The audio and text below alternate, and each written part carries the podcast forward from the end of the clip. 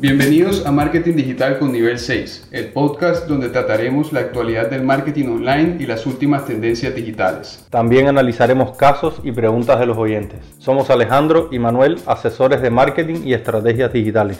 Acompáñanos. En el podcast de hoy analizaremos las nuevas herramientas que presenta Google, las tendencias dentro de las principales empresas de tecnología en China, todo lo relacionado a negocios en España y eh, el universo de aplicaciones de Facebook y sus nuevas actualizaciones. Google está trabajando en un nuevo proceso que convertirá el contenido de un sitio web estático en video. Es una herramienta para dinamizar el contenido de las páginas web. ¿Qué has visto tú de esta nueva herramienta? Estuve mirando un poco cómo funciona o cómo estaría funcionando esta nueva herramienta y me parece súper interesante. Uno, porque aparentemente toma eh, pedazos dentro de secciones del sitio web como los H1, es decir, el título, la imagen y los une en un contenido dinámico, es decir, en un video. Y me parece que eh, está perfectamente alineado con que Google está invitando a pequeñas empresas que no puedan darse el lujo de pagar como por producciones de video ni tengan los conocimientos para utilizar herramientas, pero para que puedan crearlas y a su vez hacer con estos videos ads. Seguramente eh, el material que sale de esta nueva funcionalidad sea perfecto para hacer ads de display en Google Ads. ¿Y ah, es algún tipo de software especial que eh, utilizará Google como una nueva app o es una guía que tú realizas de cómo crear tu página web para que Google lo, sepa leer? Aparentemente eh, lo que comenta la noticia es que puedes insertar la URL del sitio web en una plataforma y esa plataforma convertiría, analizaría el sitio web y convertiría directamente la información que está en el sitio web en un video. Lo llama URL 2 y esto me, parece también que va muy alineado con algo que comentamos en el podcast anterior con la creación de Google de las Web Stories, un formato por el que empieza a apostar Google y en el que quiere mostrar en su Discovery eh, los sitios web pero en forma de historias. Esto me parece que es, es una nueva actualización que sale que va alineada con eso que estuvieron haciendo. A propósito de eso, Google también presenta nuevas funcionalidades en Search. Eh, estuve leyendo que hizo una última actualización para la indexación de páginas y el SEO eh, de la página web va a cambiar un poco. Tú eres un experto en SEO. ¿Qué, qué opinas de cómo va a influenciar este esta nueva funcionalidad para la indexación? Bueno, por lo que yo lo que estuvimos viendo de la noticia, al, eh, al parecer va a afectar directamente sobre todo las búsquedas relacionadas a cómo hacer cosas y que tienen una respuesta clave en una página web. Es decir, una pregunta que esté respondida dentro de un sitio web, Google puede analizar esas preguntas y puede analizar la respuesta que está dentro del sitio web y entonces mostrar un snippet sin que, la, sin que el usuario tenga que ingresar al sitio web directamente. Google le va a poder mostrar una respuesta. Esto, por supuesto, va a afectar al SEO porque bueno, tendrán que aplicarse estrategias para eh, posicionarse dentro de estas búsquedas. Y mirado desde otro punto de vista, eh, yo lo podría ver como algo negativo también, porque la experiencia del usuario no terminaría dentro del sitio web, sino que terminaría dentro de Google. Entonces, esto no se convertiría en una visita, este usuario no tendría un tráfico dentro del sitio web. Si el objetivo del sitio web es que se suscriba a un newsletter, pues ya no lo hará porque ya está obteniendo directamente eh, la información que necesita dentro de Google y diría que va alineado con lo que Google viene haciendo, que es que quiere que los usuarios terminen la experiencia dentro de su plataforma. Sí, es algo que ya habíamos comentado antes, ¿cierto? De las empresas eh, en, Internet en sí, la estrategia que nosotros eh, incluso recomendamos mucho es la generación de contenidos porque al generar tu contenidos relacionados con tu marca y con tus productos o tus servicios, así llevas tráfico a tu página web. Sí, posicionas tu página con esas palabras clave. Exacto, que les, eh, personas que les interesan tus servicios o, les interesa la temática sobre la que tú estás hablando y de esa manera obtienes eh, ese, esos cinco minutos o ese tiempo que ese usuario está en la página web para tú promocionar tu servicio de alguna manera y convertirlo en un cliente. Pero entonces esta funcionalidad combate directamente contra eso, porque esos contenidos que ahora mismo tú vas a estar eh, creando para eh, informar y para generar valor para tus usuarios, tus usuarios no van a tener que ni siquiera entrar a tu web para, para obtener la información que tú estás poniendo para encontrarlos a ellos. Entonces ellos te van a encontrar a ti, pero tú no los vas a encontrar a ellos. Pasando a otra novedad de Google, Google prueba una función de comparación de aplicaciones en Google Play. ¿Qué, estuviste viendo sobre esto, Manuel?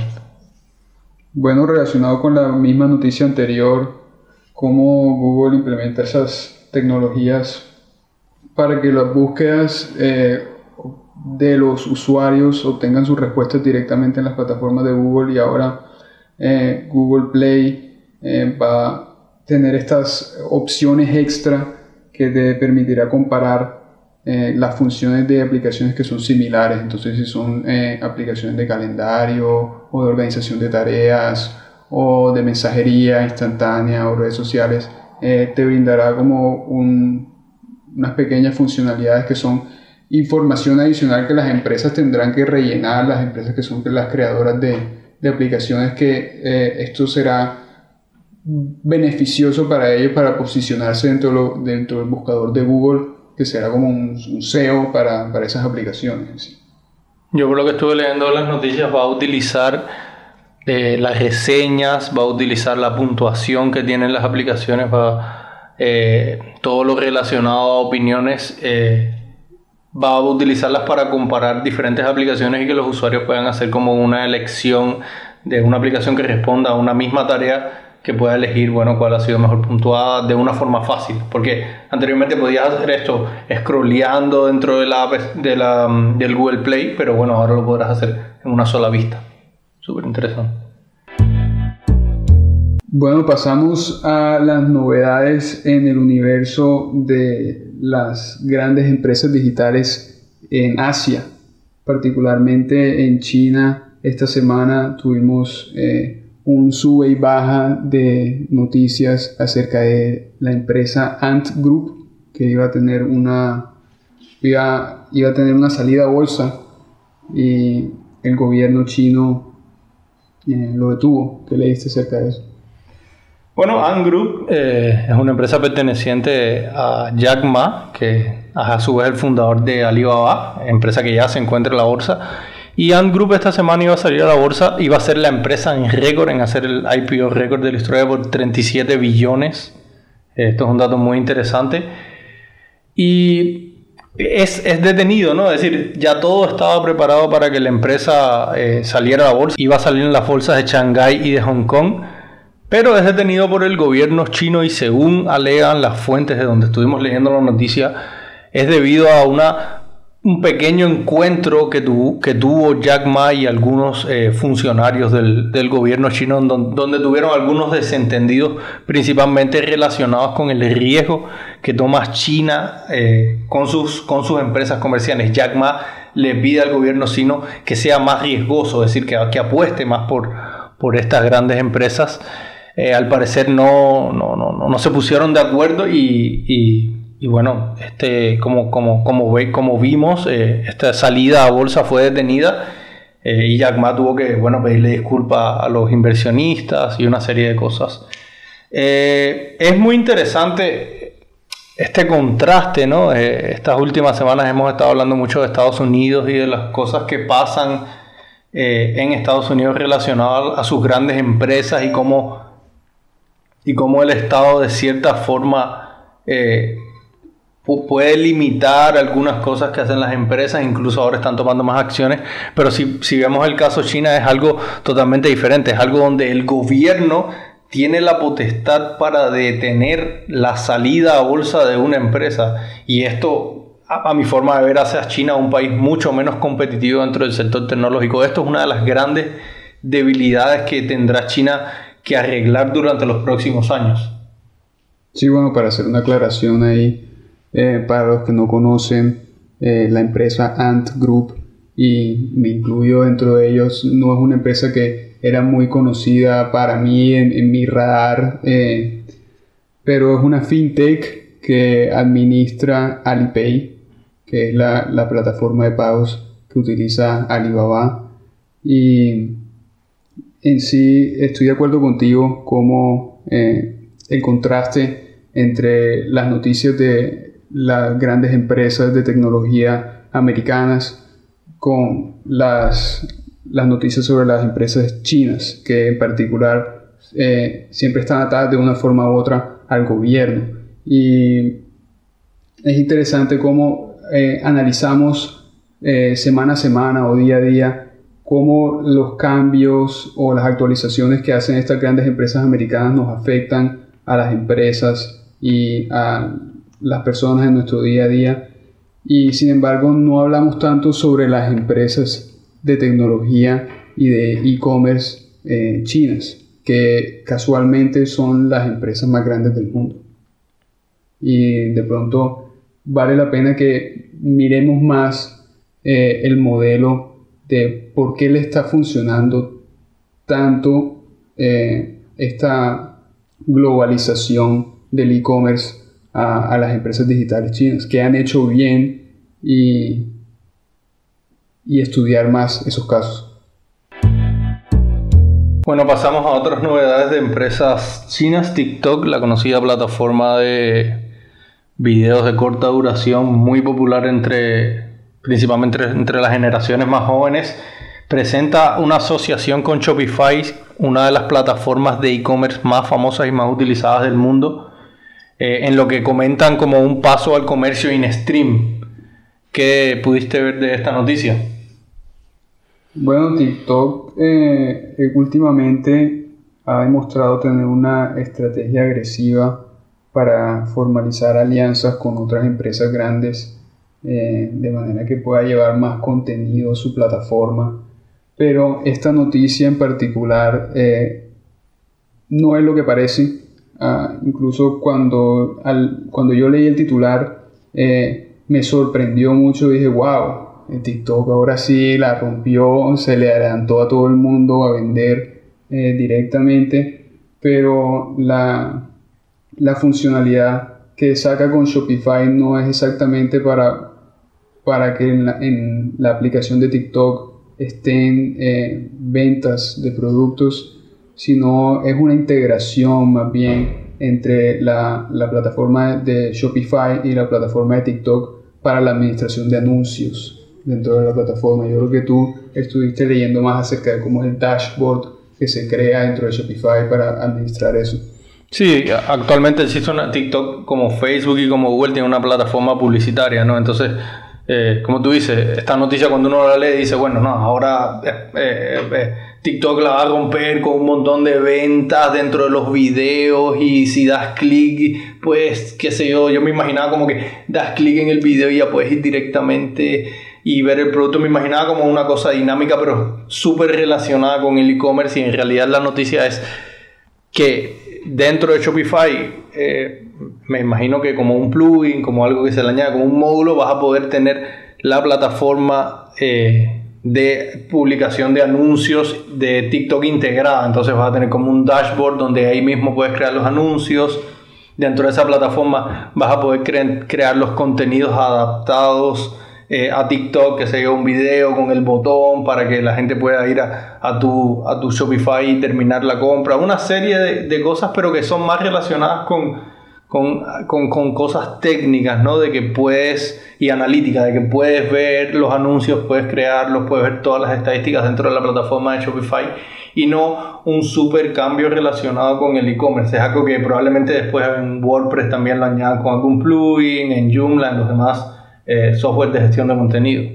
Sí, debe ser como el abrebocas para esa última funcionalidad que será la de e-commerce. Sí, Es un movimiento interesante de marketing, de publicidad para hacer la noticia novedosa, eh, para realzar a Shopify como un e-commerce innovador, eh, para realzar a TikTok como una plataforma de, de, de, comercio in, in-app, pero llegaremos a ese punto, pero todavía no es ese momento. Espero que en algún momento lleguen, pero todavía no estamos ahí.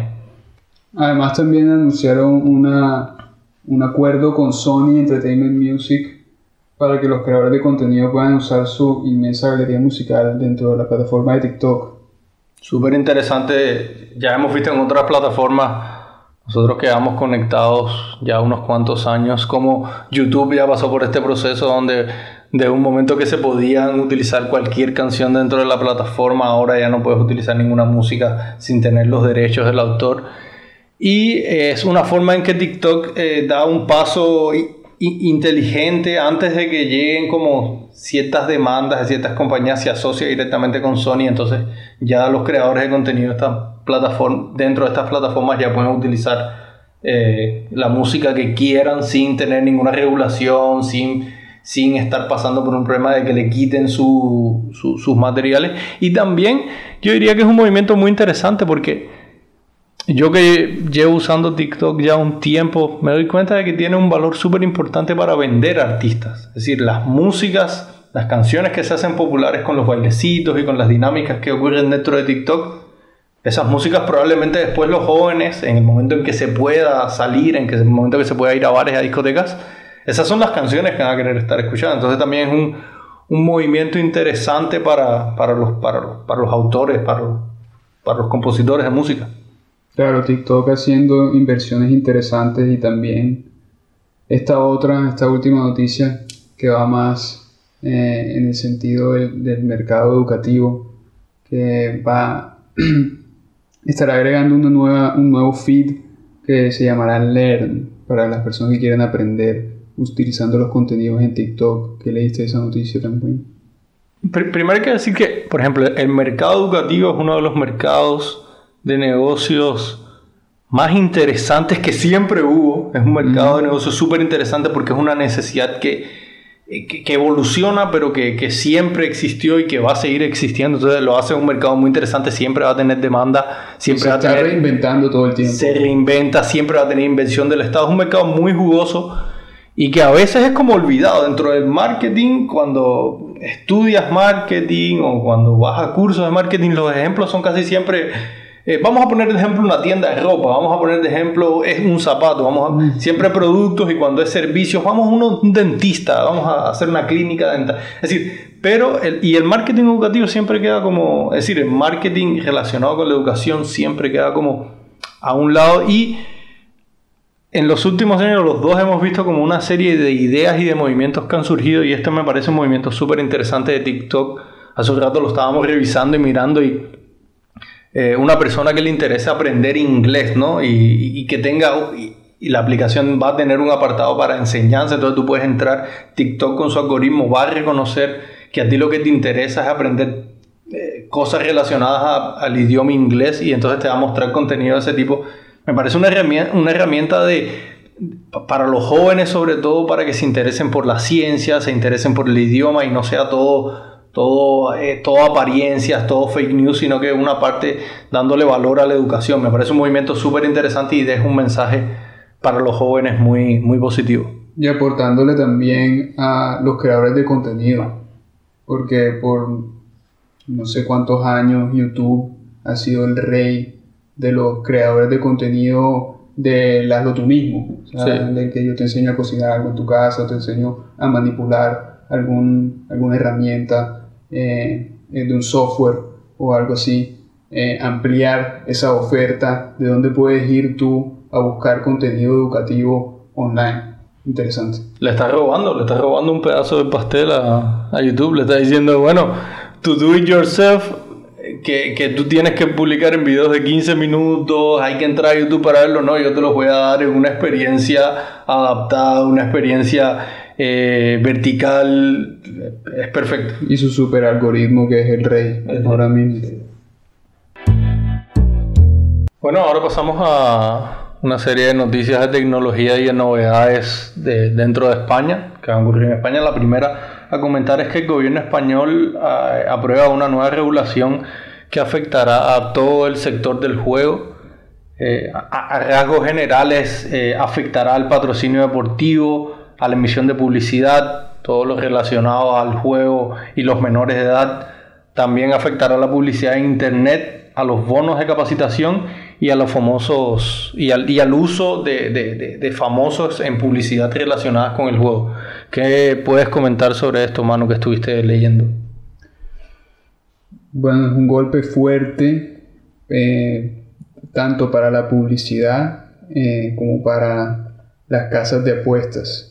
Eh, yo creo que las casas de apuestas, todos las hemos visto que tienen presencia en muchísimos medios que no son solamente digitales, sino que son también físicos, son patrocinadores de equipos deportivos, son patrocinadores de estadios de atletismo, tienen incluso aquí que estamos eh, viendo la liga, eh, Bet365 es un patrocinador de, la liga, eh, Bwin es otro patrocinador grande de emisiones deportivas. Y el uso de famosos en, estas publicidades, Rafael Nadal, Iker Casillas, siempre han sido eh, muy presentes. Y pienso que han aglomerado muchos fondos, mucho, mucha inversión de marketing, tanto para las cadenas de televisión como radio, eh, como incluso páginas web. Y esto va a ser interesante ver cómo ese espacio que dejan esas empresas, eh, cómo es ocupado por otras industrias. Y a dónde llegarán estas casas de apuestas con, su, con sus inversiones en, marketing, cuál será la nueva innovación que tendrán que ellos desarrollar para mantener su negocio. ¿Sabes qué, ¿Sabes qué me hace recordar esto? ¿Te acuerdas? Tuvimos eh, alguna vez una clase que estuvimos hablando sobre el sector del juego.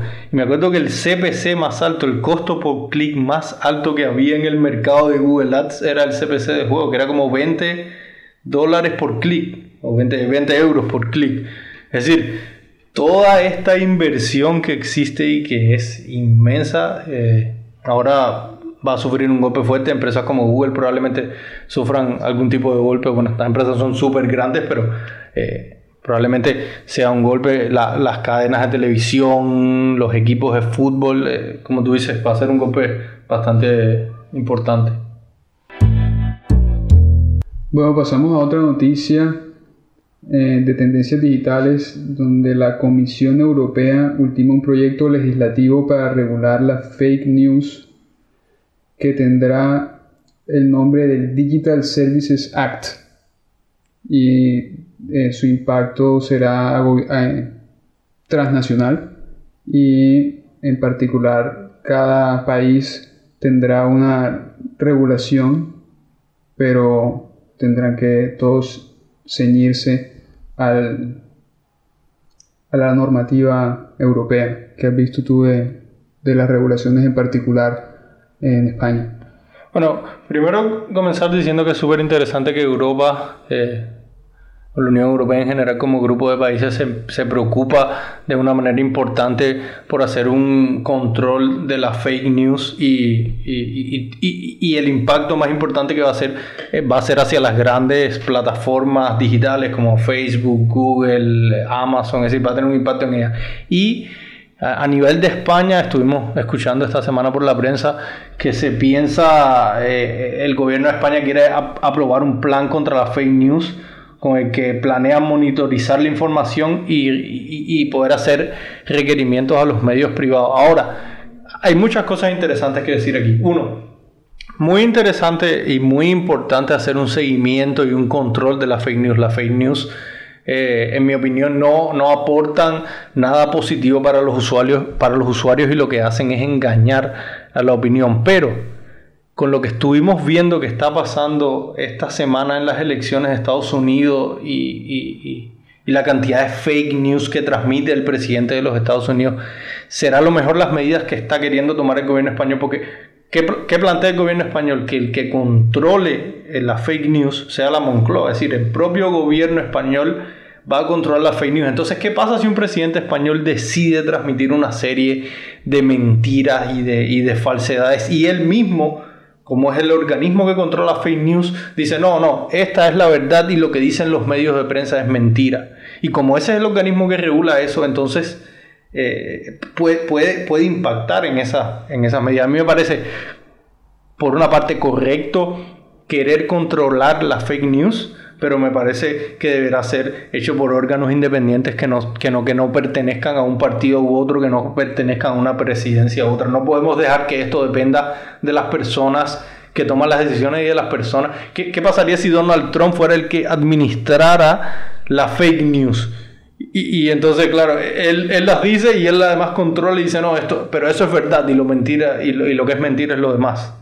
Eh, me, parecería un, error total si se fueran por ese camino. Que, Bueno, ahí eh, interesante eh, lo que plantea precisamente el proyecto de la Comisión Europea con lo que tú comentas, porque es como una, una capa adicional. Eh, lo voy a leer directamente para no equivocarme. Dice, el proyecto prevé la creación de un órgano de supervisión supranacional compuesto por la autoridad del país donde se radique la multinacional pero con presencia también de las autoridades de los países de destino de sus servicios. ¿Qué quiere decir esto? Cuando una empresa se registra dentro de un país, yo opero dentro de España, yo opero dentro de Italia, pero yo ofrezco servicios a España, Inglaterra, Francia, Alemania. Entonces, esa empresa estará bajo la supervisión de una comisión integrada por esas comisiones que tú mencionas de cada país supervisarán en conjunto las empresas que operen en esos países y cómo harán este, este sistema, cómo se integrarán estas eh, comisiones de supervisión, eh, está por definir si será algo un poco complicado en el inicio. Sí. Una noticia más light de esta semana, Burger King anima a sus seguidores a comprar de sus competidores más importantes, incluido McDonald's. Burger King en una genial campaña publicitaria y de marketing en Burger King, Inglaterra y Francia.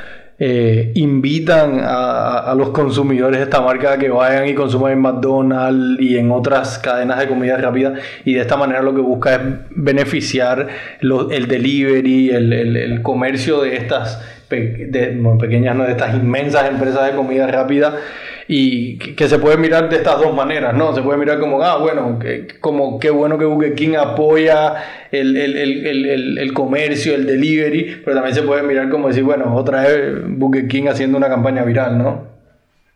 Sí, Burger King intentando ser el contrario.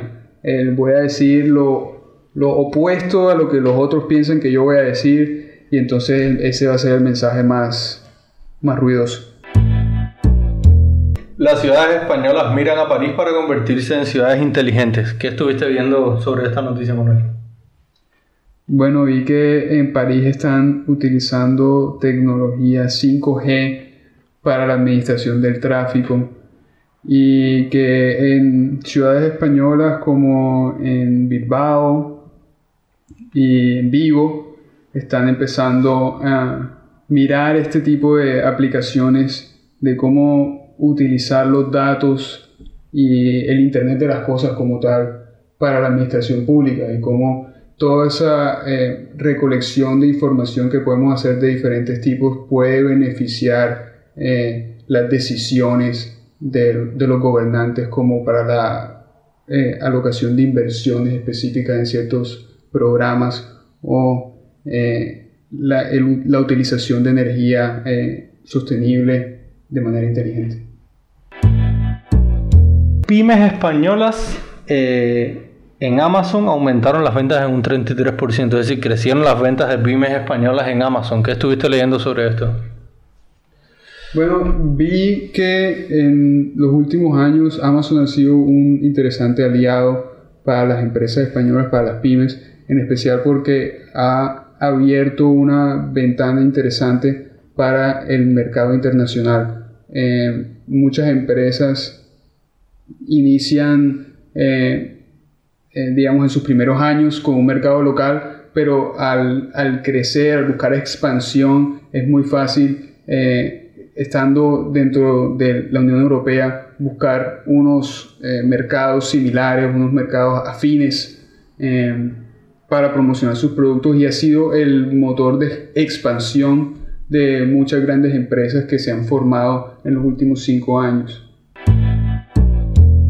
Las negociaciones de compra iniciadas a principios de 2020 por Apple para obtener la startup Pilings, empresa catalana especializada en una tecnología que permite etiquetar y editar videos online, han concluido según lo indicado por la agencia Bloomberg.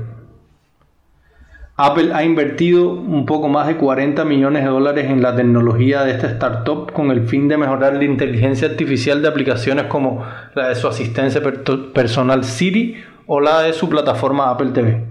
Según fuentes cercanas a la operación, el plan a largo plazo de Apple es convertir a Barcelona en un centro europeo de inteligencia artificial. La industria de marketing prevé una caída en la inversión del 17% al finalizar el 2020 de España. ¿Qué estuviste viendo con respecto a esto, Manuel? ¿Algunos contrastes con respecto al mundo? Me parece interesante la noticia que en España eh, el pronóstico sea una caída de la inversión porque a nivel mundial estuve leyendo noticias esta semana que Alphabet, que es la empresa eh, dueña de Google, Amazon y Facebook todas han registrado ingresos históricos de publicidad en este, en este último año. Incluso eh, en el 2019 estas tres empresas eh, juntas eh, fueron el 72% de la inversión global en publicidad. Y este año se pronostica que será alrededor del 75%. Entonces, el ver una caída de casi el 20% en España, mientras a nivel mundial se está ampliando, se está incrementando esta inversión. Es un contraste interesante, además por lo que eh, también hay pronósticos positivos por parte de Amazon y por parte de los medios de comunicación acerca de la temporada del Black Friday y la temporada de Navidad. Eh, he visto que las opiniones son de eh, positivismo, crecimiento, el mercado online está en boom, en particular eh, menciona el crecimiento de sectores como de productos para el hogar, productos de fitness, eh, productos de lifestyle que han subido más del 30% en sus ventas online y un estudio por la empresa, un estudio realizado por la empresa McKinsey también arrojó datos positivos en el mercado de los snacks y la alimentación y los productos de higiene por internet. Entonces, eh, interesante cómo a pesar de todos estos mensajes positivos alrededor de, del e-commerce y de los negocios, sin embargo, la inversión como eh, la inversión como capital que se queda dentro de España eh, se ha reducido. Sí, yo te estaba comentando eso. a, mi parecer, Europa en general, no, no solo España, eh, tiene muchas empresas importantes, pero en esta batalla por el e-commerce no ha dado un paso que nos sorprenda, no, no, no ha tenido ningún movimiento súper interesante que afecte directamente a Europa. Por ejemplo, Estados Unidos se presenta con Amazon eh, probablemente el e-commerce más importante del mundo, eh, una empresa que eh, está en casi todos los países que domina Europa, Estados Unidos, Norteamérica, América Latina, es un gigante. Asia tiene Alibaba, AliExpress más conocido aquí en España. está Rakuten que es japonesa, tenemos está eBay, hay, una serie de empresas y que son a su vez plataformas, Google de Estados Unidos, que son plataformas publicitarias y, Europa no cuenta con ninguna. Es decir, eh, no tenemos un marketplace que, sea tan importante, que tenga un volumen de tráfico tan importante que sea utilizado en cualquier parte del mundo. Hay pequeños marketplaces pero no hay uno súper importante. Entonces, yo creo que eso también tiene una relación eh, que, afecta la inversión en marketing. Es decir, al final vamos a tener, sí vamos a invertir en marketing, pero vamos a invertir en otras empresas, en empresas que no, que no, que no, que no son de Europa. Sí, no serán empresas españolas. No serán empresas españolas y creo que eso obviamente afecta la inversión o el ingreso de capital eh, proveniente de inversión publicitaria. Bueno, ahora pasamos al universo de Facebook, que es siempre eh, primera noticia toda la semana, ¿no? Eh, empezamos con WhatsApp y la nueva funcionalidad de mensajes temporales que desaparecen después de 7 días. ¿Qué has visto de esta funcionalidad y ¿a quién le funciona esto? ¿A quién le Sí, bueno. Eh, WhatsApp añade esta nueva funcionalidad en la que puedes eliminar mensajes eh, que, bueno, que puedes hacer que los mensajes que envías se, se eliminen automáticamente al pasar 7 días. Eh, tienes que entrar al perfil del usuario eh, y bueno, seleccionas la opción de que los mensajes van a ser temporales y, y, los mensajes que le envías a esa persona o en ese grupo a los 7 días se eliminarán. Y, y, y, no quiero ser malo, pero bueno, esto es una funcionalidad que obviamente eh, yo le veo el, el mal uso que se le puede dar a nivel político, ¿no? Eres un político y quieres decirle algo a alguien, pero claro, es algo privado, ¿no? Entonces se lo envías y sabes que se va a eliminar, ¿entiendes? No, no va a poder ser utilizado en tu contra. O, eh, qué sé yo, un periodista y le, le, pasa una noticia, es decir, le veo una, una, forma de uso así, pero bueno, también una funcionalidad súper interesante para que los usuarios eh, puedan utilizar. Hay personas que son muy privadas, entonces no quieren que una, una persona desconocida eh, tú le transmites una comunicación. Esto me recuerda mucho esos print de pantalla que siempre están publicados en el Twitter de esto me respondió esta empresa y está ahí ah, todo el hilo de todas las respuestas que te dio la historia. Bueno, eh, esto es una forma de evitarlo, ¿no? Pero ¿y qué tan, qué tan diferente es esta funcionalidad de esa opción que te brinda WhatsApp siempre cuando te dice, ¿quieres hacer un backup que sea semanal, que sea cada 30 días, que sea cada 6 meses? Eh, yo por lo menos siempre pongo backup nunca, nunca me den backup. Eh, entonces, ¿qué tan diferente es esta a, esa función? Claro, el, el, backup es algo que eh, tú si utilizas. Si la conversación, no tienes conversación. Pero no la tienes tú en tu teléfono. Pero la persona que recibió esos mensajes no se le elimina. Eh, tú eliminas de WhatsApp, si no haces backup y si eliminas todos tus mensajes, pues no ves tú, tú, tú los mensajes que tenías, pero eso no, no se elimina a la persona que se lo enviaba. Entonces, con esta funcionalidad lo que brindan es eh, esa, esa posibilidad de eliminar contenido que tú hayas escrito en el, en el dispositivo de otra persona. A propósito de WhatsApp, eh, quería comentar, como el podcast anterior hablamos de WhatsApp Shopping, y cómo iniciaba pruebas para incorporar la plataforma de pago dentro de WhatsApp en India.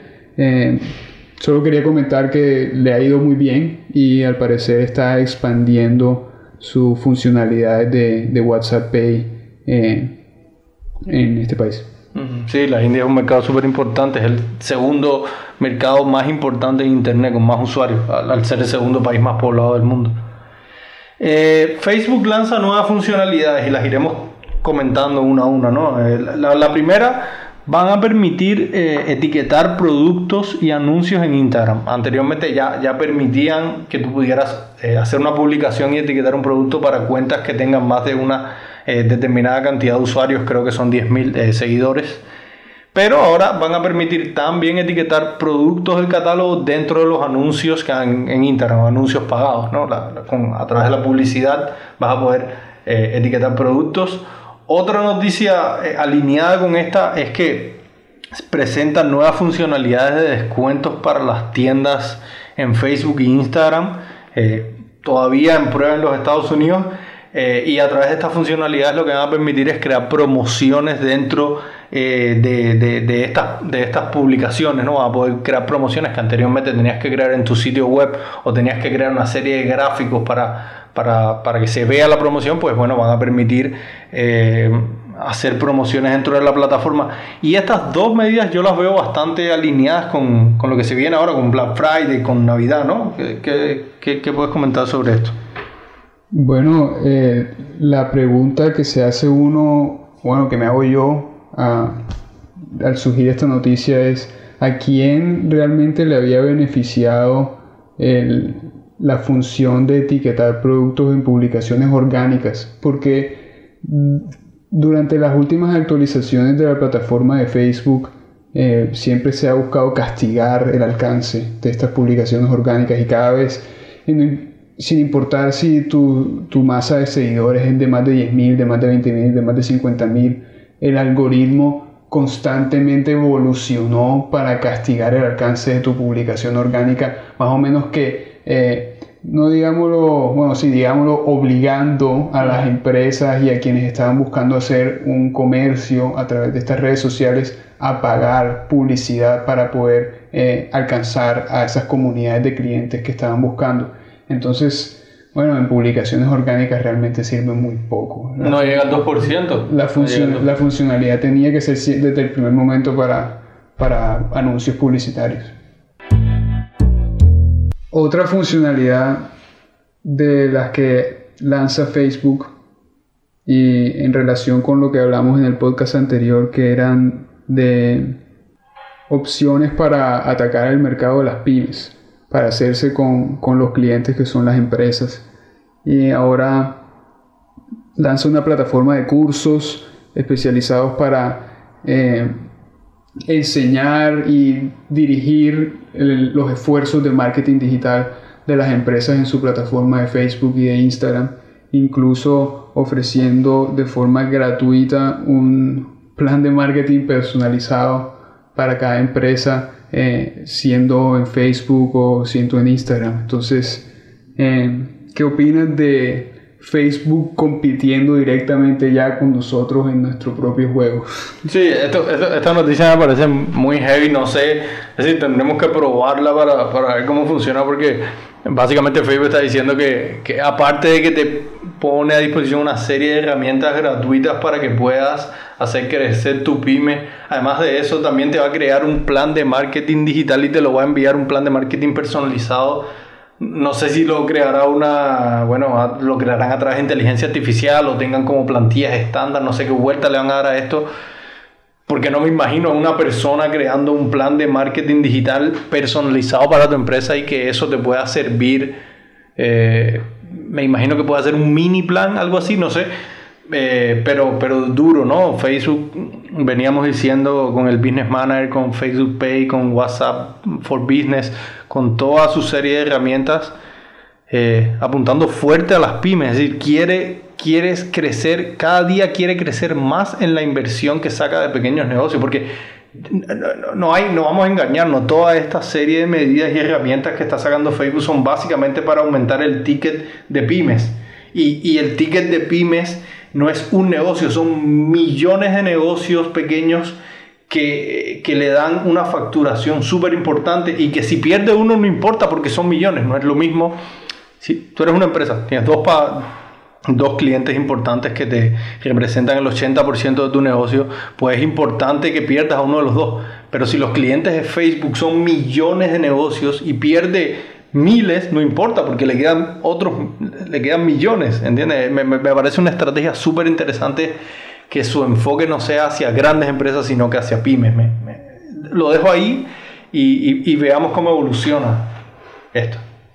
Claro, y además eh, las recomendaciones de los planes de marketing en Facebook y los planes de marketing en Instagram que te generará, me imagino yo que será generado automáticamente por algún algoritmo o alguna inteligencia artificial basado en los datos de tu página de Facebook, basado en los datos de las personas que han interactuado con tus publicaciones en Instagram. Y, Te puede construir un par de personas. Exacto. ¿Y qué te va a recomendar? Bueno, pues invierte más en publicidad aquí, invierte más en publicidad acá y eso es No, no tienes, Facebook a decir, no tienes la cantidad de usuarios necesarios para crear un buyer persona. Hasta que no tengas 5000 seguidores, no puedo generar un buyer persona. Ah, bueno, ¿y cómo llevo 5000? Bueno, sabes, no, dinerito. Invierte en esta campaña de notoriedad para conseguir seguidores y mira que dentro de mi misma plataforma te ofrezco la opción de crear un, un video automatizado con solamente subir una imagen, eh, todo, todo integración vertical 100%. Así es.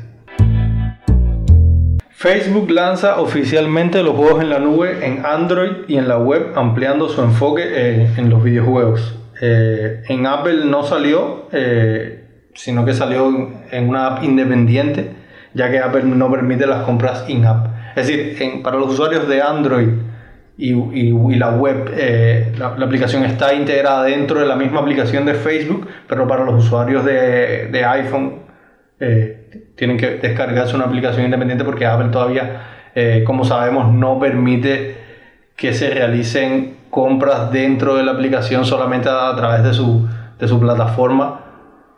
Y esto en algún momento explotará, esto en algún momento será un problema. Ya vimos lo que pasó con Epic Games, que es el creador de Fortnite, eh, diciéndole a Apple que Apple quiere, que Apple no le permite hacer compras in-game en Fortnite y ya existió ese problema, ahora existe, va a existir este problema y yo creo que en algún momento eso se tendrá que regular, ¿no?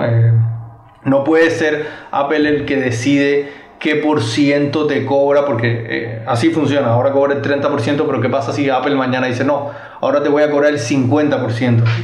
Y, no tienes ninguna otra opción porque, porque funcionas en mi sistema operativo. Es un, es un, es un, juego difícil, ¿eh? es un juego difícil que creo que explotará en algún momento.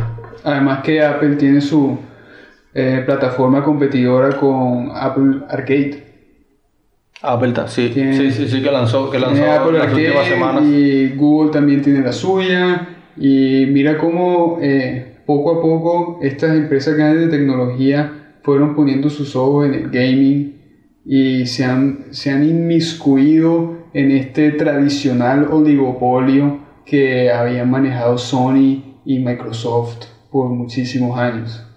Sí, Y Nintendo. Claramente, Nintendo se alió en particular con, con, Apple, pero vamos a ver cómo le resulta esta movida a Facebook en el nuevo universo del gaming. Así mismo. Eh, bueno, Facebook eh, lanza, bueno, esta, esta, es una noticia que ha pasado hace una semana. Facebook lanza parejas en España, eh, conocido como en, Estados Unidos como Facebook Dates. Y es lo que ellos llaman el nuevo Tinder de, de, la red social, ¿no? Bueno, ya hemos visto, la semana pasada vimos que lanzaba Facebook, Facebook Neighborhoods. ahora vemos que lanza finalmente, ya lo venía anunciando Facebook Dates, Facebook, Facebook Parejas.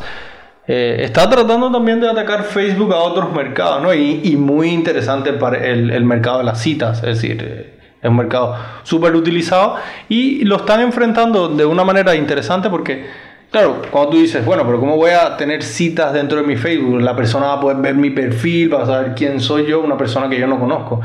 En realidad no va a ser así, eh, es en la misma plataforma de Facebook, pero la experiencia es diferente, es decir, la persona... Eh, con la que maches no, no va a tener acceso a todo tu perfil, sino que a una información en particular que tú decides, eh, que tú eliges.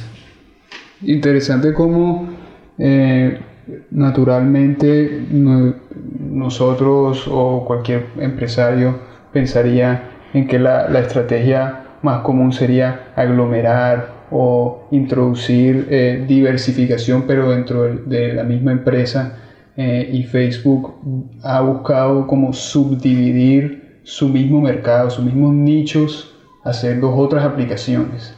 Y eh, como este Facebook Neighborhoods, eh, esos datos ya estaban dentro de Facebook, eso es donde estaban ubicadas estas personas, las funcionalidades de que ellos se pudieran comunicar a través de grupos, todo eso existía dentro del universo que ya era Facebook y ellos mismos dije, interpretaron los datos que recolectaron de su plataforma para subdividir su mismo servicio en nichos diferentes como este de parejas. Interesante.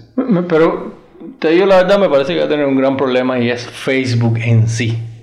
Eh, no sé si llevamos viendo en España un tiempo y hay muy poca gente lo usa. Es decir, usa Facebook poca gente en España. Es decir, igual probablemente pertenezcan a demográficos de alguna manera o de otra, pero muy poca gente. Es decir, cada vez, y sobre todo si hablas con gente joven, hay gente que no tiene ni instalada siquiera Facebook en su teléfono y si, y si tienen instalado Tinder y bueno, no usan Nextdoor, pero pero tienen instalado esas otras aplicaciones a las que Facebook está tratando de responder. Y me parece que Facebook se está convirtiendo en un tipo, en este sentido, como Google, como China, es decir, copia modelos de otras empresas y trata de aplicarlo lo que hizo con Reels basado en TikTok.